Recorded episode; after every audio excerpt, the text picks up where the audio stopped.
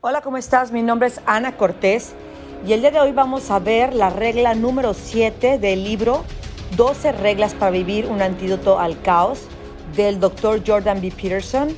Como saben, estamos haciendo estudio de este libro y como siempre lo he dicho y lo repito, eh, no es ninguna eh, intención mía el hacer una evaluación de lo escrito por el doctor Peterson y eh, de todo lo que él nos comparte. Es simplemente una forma simple de eh, explicar un poco desde mi perspectiva eh, lo que dice cada capítulo para poder apoyar a todas las personas que pues no gustan tanto de la lectura, pero que quisieran seguir aprendiendo. La regla se llama dedica tus esfuerzos a hacer cosas con significado y no aquello que más te convenga o que más que sea más simple para ti. La vida es un sufrimiento. Esto lo tenemos claro. Si tenemos vicio al sufrimiento, dirían los, los budistas. No hay ninguna verdad más básica e irrefutable de esa. Nos encanta sufrir. Y si no hay para sufrir, nos inventamos un pedo para seguir sufriendo. Es lo que Dios les dice a Adán y Eva justo antes de expulsarlos del paraíso. Vas a sufrir. Me dejaste de hacer lo que te dije, hiciste lo contrario que yo te dije, vas a sufrir. ¿Qué diablo se supone que podemos hacer ahora en estas condiciones, con esta maldición que llevamos a cuestas? La respuesta más simple y obvia es, pues busca el placer, sigue los impulsos, vive el momento, haz lo que te convenga, miente, haz trampa, roba, engaña, manipula, eh, no te hagas responsable de tu vida, échale la culpa a los demás, pero que no te atrapen que no, te, que no, que no se den cuenta, ¿sí? En un universo carente de significado, ¿qué más daría? Al final de cuentas, todos vamos a sufrir. Es como el que dice, pues todos nos vamos a morir, pues nos vamos a morir de algo. El placer de aquello que más conviene puede resultar efímero. Es, es el dejar lo importante por el placer del momento. En cualquier caso, la realidad es que normalmente cuando dejamos algo tan importante por, un, por una satisfacción del momento, terminamos arrepintiéndonos. Y esto ya es algo que puede contrarrestar el terror y el dolor de la existencia. ¿Y por qué no quedarse con todo lo que se pueda conseguir cuando surja la oportunidad? ¿Por qué no? ¿Qué no dicen que el que agandalla no batalla? Todavía somos chimpancés dentro de una manada, somos lobos en lujuria. ¿Sí? Somos lobos en la jauría de la selva del asfalto. Yo decía, con esto del coronavirus, yo les decía, si seguimos solucionando de la manera en la que hemos venido solucionando hasta este momento esta situación, no hemos, no hemos hecho nada, no hemos evolucionado. Ama a tu prójimo como a ti mismo, lo hemos agarrado y no lo hemos pasado por el arco del triunfo, porque hemos dicho toda la comida que se pueda para mi casa, para cuidarme a mí y el otro que muera de hambre. El, anciano que es el que verdaderamente está expuesto a esta enfermedad, lo hemos dejado completamente fuera y hemos dicho, pues qué pena que tus hijos no salieron a comprar por ti. Y bueno, sabemos comportarnos, hemos establecido rutinas previsibles y patrones de comportamiento, pero la realidad es que estas rutinas y patrones de comportamiento, lo único que han hecho es que no sabemos ni siquiera de dónde provienen. Simplemente hemos ejercido este programa por años, durante toda nuestra vida, sin entender o sin ni siquiera hacer el reparo de entender de dónde vienen y por qué lo hago. Un día nos despertamos y empezamos a imitar y a actuar. Comenzamos a actuar nuestra propia historia y codificar las observaciones de nuestro propio drama sin entender lo que significa. La narración bíblica del paraíso y la caída del hombre presenta una profunda descripción de la naturaleza del ser. La humanidad fue exiliada del paraíso y comenzó así su extenuante existencia mortal. Y comenzó también ahí la separación del hombre con el resto de la sociedad. Entonces la humanidad comprende entre muchos sufrimientos que mediante un sacrificio apropiado puede ganarse el favor de Dios y calmar su ira. Qué cosa tan equivocada. porque también comprende que aquellos que no quieran o no sean capaces de proceder de esta forma podrán ser víctimas sangrientas de las masacres y te lo tienen bien ganado porque no han seguido las instrucciones de Dios. Una vez descubierto el sacrificio, nuestros ancestros entendieron que se puede conseguir algo mejor en el futuro, renunciando a algo valioso en el presente, a la satisfacción inmediata. Con el trabajo puedes retrasar tu final, sacrificando tu presente para obtener algún tipo de beneficio en el futuro. No hay gran diferencia entre el sacrificio y el trabajo, que son, a final de cuentas, exclusivamente humanos. Trabajar supone postergar la satisfacción de inmediata a la de largo plazo. Descubrimos que portarse bien ahora traería futuras recompensas en un tiempo y espacio que aún no existen y que ni siquiera sabemos si van a llegar. Comenzamos a inhibirnos, controlar y organizar nuestros impulsos inmediatos para dejar de interferir con los demás y con lo que seríamos nosotros mismos en el futuro. Pero, ¿qué hay que sacrificar? Los pequeños sacrificios bastan para resolver problemas concretos. Sin embargo, es posible que se requieran sacrificios mayores para afrontar toda una serie de problemas complejos y además de forma simultánea. Así que los sacrificios son necesarios para mejorar el futuro.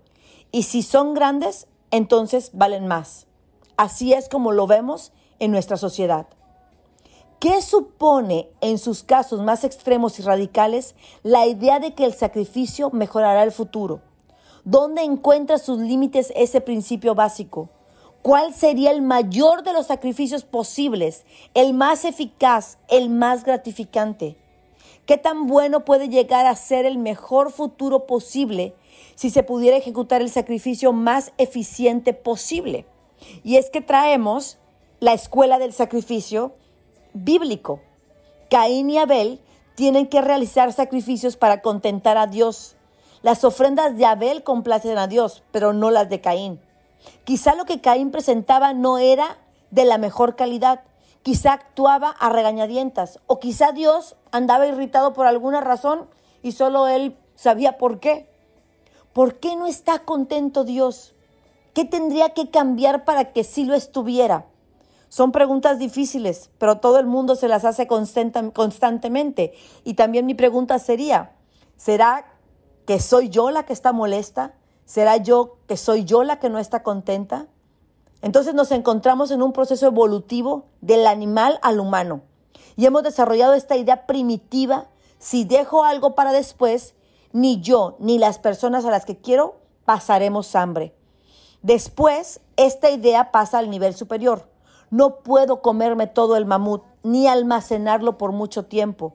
Eso no, lo, eso no es lo que están pensando ahorita todos los que fueron y vaciaron todas las alacenas del, por el coronavirus podría dar de comer a otras personas que quizá lo recuerden y me den cuando ellos tengan y yo no. Eso es sembrar. Sembrar el fruto que te vas a comer en el futuro. De esta forma se da paso a la carne de mamut, a futura carne de mamut. Y después esa futura carne de mamut se transforma en reputación personal. El verdadero significado de compartir es empezar el proceso de intercambio. Pedir algo a alguien sin abusar constituye la forma más útil y directa de proponer una interacción social. La persona productiva y honrada que comparte se convierte por ello en el prototipo del buen ciudadano, de la buena persona. De esta forma, podemos comprender cómo, a partir de la simple noción de guardar las sobras, acaban surgiendo los principios morales más elevados. Durante miles de años vimos que había personas que triunfaban y otras que fracasaban. Y llegamos a la conclusión inmediata. Los que triunfan son los que postergan la satisfacción de la, de la hora, lo inmediato. Son los que negocian con el futuro. Entonces, las preguntas se van precisando cada vez más. ¿Cuál es el mayor sacrificio posible para el mayor bien posible? Y las respuestas son cada vez más profundas y más complejas. El Dios de la tradición occidental exige, exige sacrificios. va más allá. Exige que se sacrifique lo más preciado. Dios se dirige a Abraham y aparentemente de una forma salvaje e irracional exige a su devoto servidor que le entregue a su hijo en sacrificio. ¿Por qué Dios tendría que pedir más? ¿Por qué Él impone exigencias semejantes? Reflexionemos esto. En ocasiones, cuando las cosas no van bien, el mundo no es la causa. La causa es aquello a lo que se le da mayor importancia en ese momento de manera subjetiva y personal. Si el mundo que ves no es lo que quieres, ha llegado la hora de revisar tus valores. Es hora de liberarte de los supuestos actuales y es hora de soltar. Renunciar a algo de valor nos asegura una futura prosperidad. ¿Y es verdaderamente eso? ¿Y qué es lo que tiene más valor? ¿Cuál es el mejor sacrificio? Cristo se ofrece a sí mismo a Dios, al mundo, a la traición, la tortura y la muerte, hasta el punto de alcanzar la desesperación en la cruz.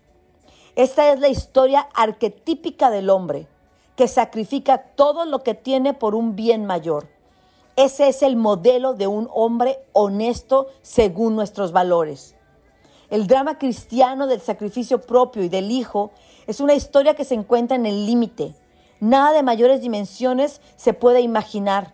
El dolor y el sufrimiento definen el mundo y de eso no hay duda alguna. Quien quiera crear el cielo en la tierra tendrá que realizar el mayor de todos los sacrificios, el de sí mismo y el de su hijo, y renunciará a lo que le convenga e irá por el camino del significado supremo y de esta forma traerá la salvación a un mundo desesperado. Pero algo así resulta totalmente o remotamente posible. ¿No supone exigirle demasiado al individuo? Puede que esto valga para Cristo. Sin embargo, el sacrificio y el trabajo resultan mucho más eficaces que el placer impulsivo para mantener a raya el sufrimiento.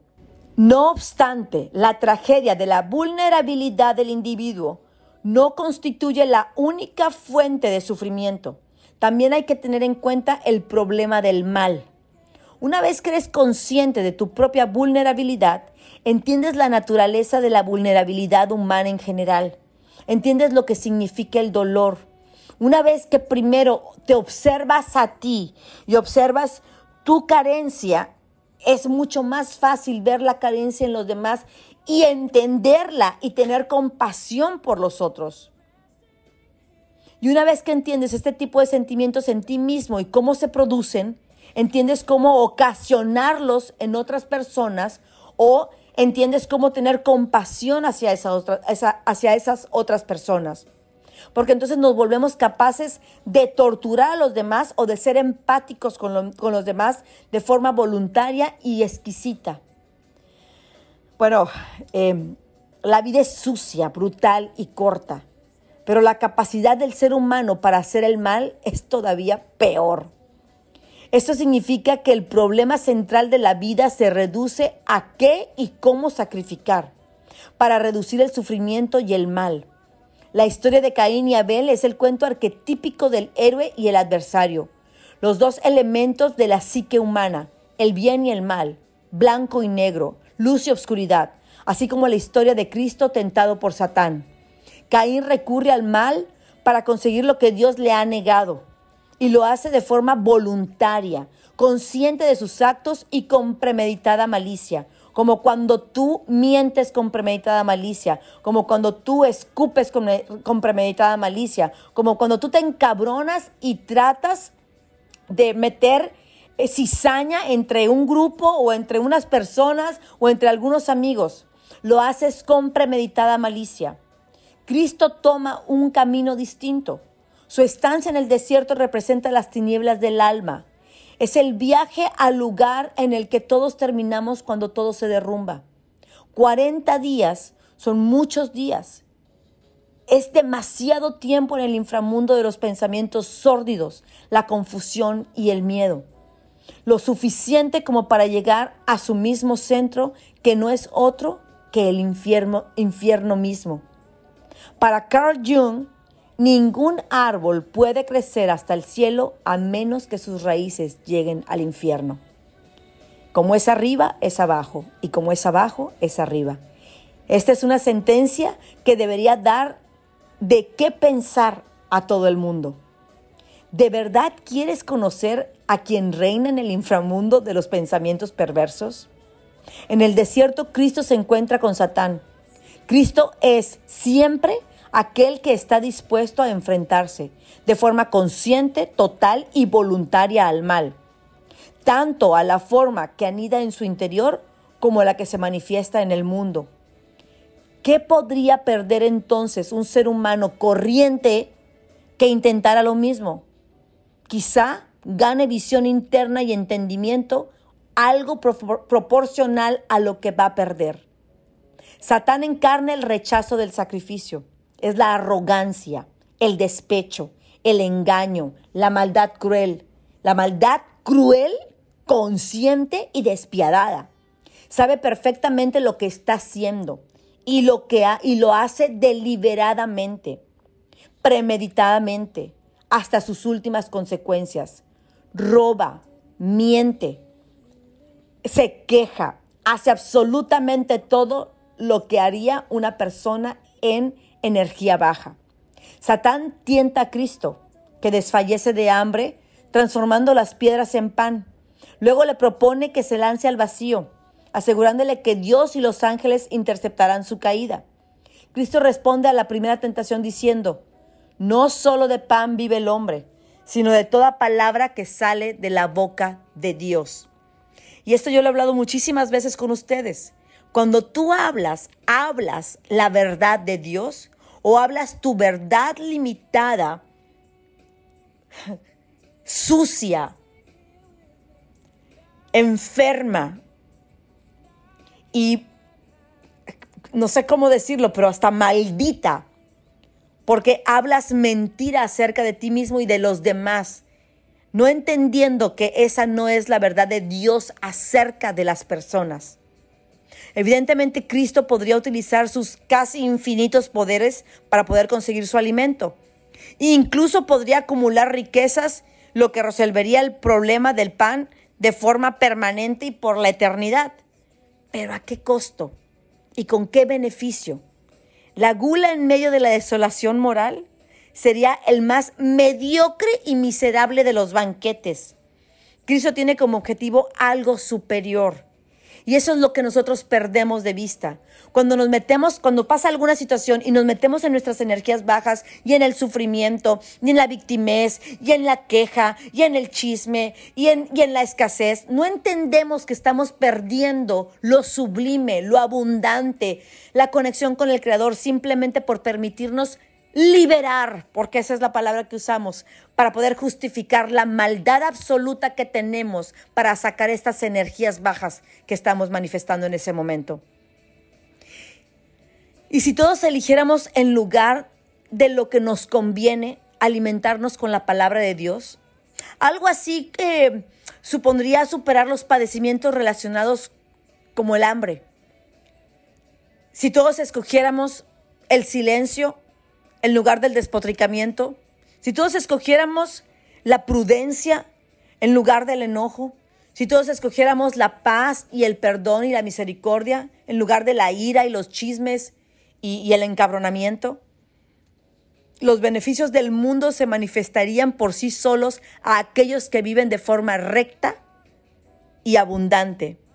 Y eso, perdóname, pero es mucho mejor que cualquier pan o que cualquier liberación de emociones. En la segunda tentación le dice Satán, si eres hijo de Dios, tírate, porque está escrito, ha dado órdenes a sus ángeles acerca de ti y te sostendrán en sus manos para que tu pie no tropiece con las piedras, a lo que Cristo responde, no tentarás al Señor tu Dios. Cristo no se atreve a ordenarle nada a Dios, ni siquiera a pedirle que intervenga por él se niega a renunciar a su propia responsabilidad de lo que le ocurre a su vida. Pero por Jesucristo, si nosotras somos, es, pero increíbles a renunciar a nuestra, a nuestra responsabilidad e inmediatamente responsabilizamos a medio planeta, al guía, a la maestra, al empresario, al gobierno, al policía, a mi esposo, a mi madre, a mi padre, a mis hijos, a mi empleador. Y Cristo dice, no, yo no voy a soltar mi responsabilidad de lo que ocurre en mi vida. Cristo rechaza la idea de que la salvación o incluso la supervivencia a corto término dependa de un despliegue narcisista de superioridad y de exigencia dirigida a Dios. Por último, en la tercera tentación y la más poderosa de todas, Cristo ve cómo se extienden ante Él todos los reinos del mundo para que tome posesión de ellos. Se le ofrece la cúspide de la jerarquía del dominio, el deseo animal de cualquier simio desnudo, la obediencia por parte de todos, la posibilidad de una gratificación sensual ilimitada. Pero eso no lo es todo, puesto que un incremento semejante de lo que se es y se posee implica infinitas posibilidades de que las tinieblas internas se revelen. El poder también implica la capacidad de vengarse, de garantizar la sumisión de los demás y de aplastar a los enemigos. Pero este es un lugar irreal. La historia de la tercera tentación encierra todo un llamado al ser correcto y honorable. El individuo debe orientar su vida de tal forma que rechace cualquier gratificación inmediata, apartando por igual los deseos naturales y los perversos, por muy poderosos, muy convincentes o realistas que sean los ofrecimientos. ¿Por qué seguimos sin convencernos de que no hay mejor plan que elevar nuestras miradas al cielo, ir detrás del bien y sacrificar todo por esa ambición? Carl Jung, ah, él planteó que la mente europea volteó a la ciencia después de concluir que el cristianismo había fracasado a la hora de dar respuesta eficiente al problema del, del sufrimiento en el presente. Y es que en sí el mismo cristianismo alaba el sufrimiento. Fue esa visión consecuencia de la duda la que motivó el desarrollo de la ciencia. Pero esto no quiere decir que el cristianismo hubiera fracasado. La doctrina cristiana elevó el alma individual colocando al esclavo, al dueño, al plebeyo y al noble en una posición de igualdad ante Dios y la ley. Las sociedades esclavistas de nuestros ancestros se reorganizaron ante la revelación ética y religiosa de que la posesión y la dominación de otra persona estaba mal. La sociedad producida por el cristianismo era mucho menos bárbara que las sociedades paganas. Solo entonces los problemas que el cristianismo no había podido solucionar tan rápido ocuparon una posición central en la conciencia occidental. Así se originó el desarrollo de la ciencia, que tenía por objetivo solucionar el sufrimiento del cuerpo y la materia. Nietzsche, en su crítica devastadora al cristianismo, afirmó, Dios permanece muerto y nosotros lo hemos matado. ¿Cómo nos consolaremos asesinos entre los asesinos? Cristo había muerto en la cruz para salvar a la humanidad. Él había asumido la responsabilidad fundamental de la redención. Entonces, a los insignificantes individuos no les quedaba gran cosa por hacer, porque por gracia ya habían sido salvos. Según este autor, los cristianos nunca han practicado las acciones de Jesús. Jamás han practicado el ama a tu prójimo como a ti mismo. La iglesia nunca tuvo ni el valor ni la voluntad para aplicarse a las obras que la iglesia exigía. Dostoevsky sabía y admitía que el cristianismo había sido derrotado por la facultad racional, incluso por el intelecto pero también vio cómo el inmenso y corrupto edificio del cristianismo aún contenía el espíritu de su fundador. El individuo debería ser coaccionado, moldeado por una estructura disciplinaria restrictiva y coherente antes de poder actuar de forma libre y capaz. Aquí, en esto exactamente, reside la vital necesidad del dogma de la iglesia. El dogma cristiano proporcionó esa falta de libertad. 300 años antes de Nietzsche, Descartes buscaba un cimiento para poder asentar el ser y creyó encontrarlo en el yo que piensa. Pienso, luego existo. Durante la época cristiana, el yo se transformó en el logos, la palabra que al pronunciarse organiza al ser, al principio de los tiempos. Descartes convirtió logos en aquello que es consciente y piensa. En pocas palabras, ese es el ego moderno. Pero ¿qué es exactamente el ego? El ego es el actor fundamental del mal que se paseaba por el escenario del ser como nazi o como estalinista. Pero ¿qué es su opuesto? ¿Qué clase de bien puede equilibrar un semejante mal?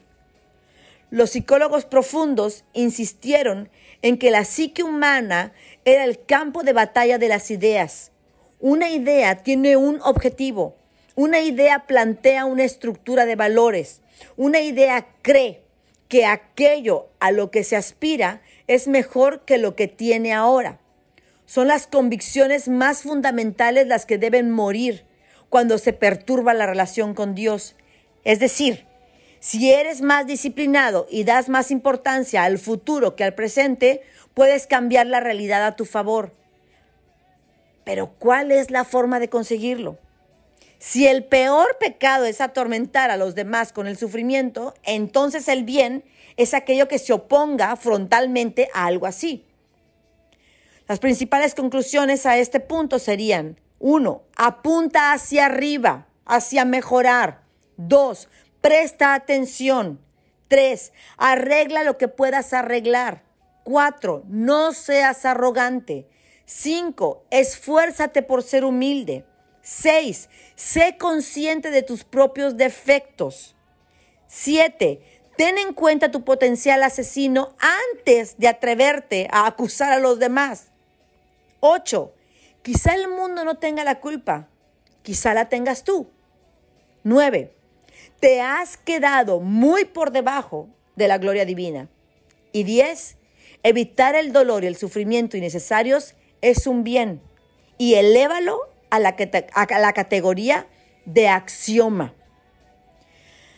Uf, entonces, si la estructura de valores tiene como objetivo la mejora del ser, esta proporcionará el antídoto contra el caos y el sufrimiento. Si actúas en forma recta, tus acciones te permitirán estar psicológicamente integrada, tanto hoy como mañana y también a medida que avances hacia el futuro. No hay fe, valentía ni significado en hacer lo que resulta conveniente, lo fácil, lo mediocre. Contar con un significado en tu vida es mejor que tener aquello que deseas. Contar con un propósito de vida. Que el significado, que el propósito de vida te indique que te encuentres en el lugar adecuado, en el momento adecuado, en el equilibrio justo entre el orden y el caos, y que te sientes alguien que está aportando a la vida de los demás. El significado o el propósito de vida es el camino, es el sendero de la vida más abundante. De esa manera, cuando dejas de hacer lo simple, lo mediocre, lo fácil, lo que no te cuesta absolutamente nada, lo que no te saca de tu área de confort, cuando dejas de pensar en que simplemente no quieres molestarte, en estirarte, en descubrir verdaderamente quién eres, cuando dejas de hacer eso, en ese momento empiezas a vibrar de una manera tan alta que la gente empieza a verte como alguien que es digno de ser volteado a ver, de alguien que ha encontrado una manera más elevada de vivir la vida. Así es que dedica tus esfuerzos a hacer cosas con significado. no aquello que más te convenga, porque sea lo más fácil, porque sea lo más sencillo, porque sea lo más mediocre, porque sea lo que menos esfuerzo te pide. Conectando esto con tantas cosas que hemos aprendido en los últimos días y en los últimos años, diría, como diría Grant Cardone, haz y acciona diez veces. Si alguien está haciendo algo una vez, tú hazlo diez veces. Si alguien está entrenando solamente una hora, tú entrena diez horas. Y entonces verás que, que los límites se rompen, que las posibilidades se expanden y que tu campo energético se convierte en algo extraordinario a nivel mundial. Mi nombre es Ana Cortés y espero que el día de hoy te cuestiones a ti mismo, ¿cómo encuentro mi propósito de vida? ¿Cuál sería ese propósito de vida? Para mí es muy claro. Mi único propósito es ama a tu prójimo como a ti mismo. Y luego la gente no lo entiende, porque yo misma me exijo a mí, yo misma me pido no, no hacer preguntas estúpidas, yo misma me pido eh, expandirme, hacer cosas mayores y no depender de nadie y no hacer responsable a nadie de lo que sucede en mi vida. Y es lo mismo que le pido a los demás porque soy con ellos como soy conmigo. Pero para muchas personas eso es imprudente, eso es grosero, eso es no tener compasión, no ser amorosa. Pero al contrario, no creo en tu mediocridad. No te compro tu historia de que no puedes o de que es difícil o de que tendrías que tener ayuda absolutamente para todo. No es cierto. Dios no te hizo a la mitad. Dios no te hizo pendeja. Dios no te hizo estúpida. Dios te hizo completa para que en esa para que en eso completo si te des en dones y talentos absolutamente toda la humanidad. Mi nombre es Ana Cortés y espero que encuentres este audio enriquecedor para tu vida. Es la regla número 7. Dedica tus esfuerzos a hacer cosas con significado. Dedica tus esfuerzos a hacer cosas que, tengan tu propósito de vida de por medio. No aquello que más te convenga, no aquello que sea más simple, no aquello que te, te evite la fatiga. Esto es del libro Las 12 reglas para vivir un antídoto al caos de Jordan B. Peterson. Bendiciones.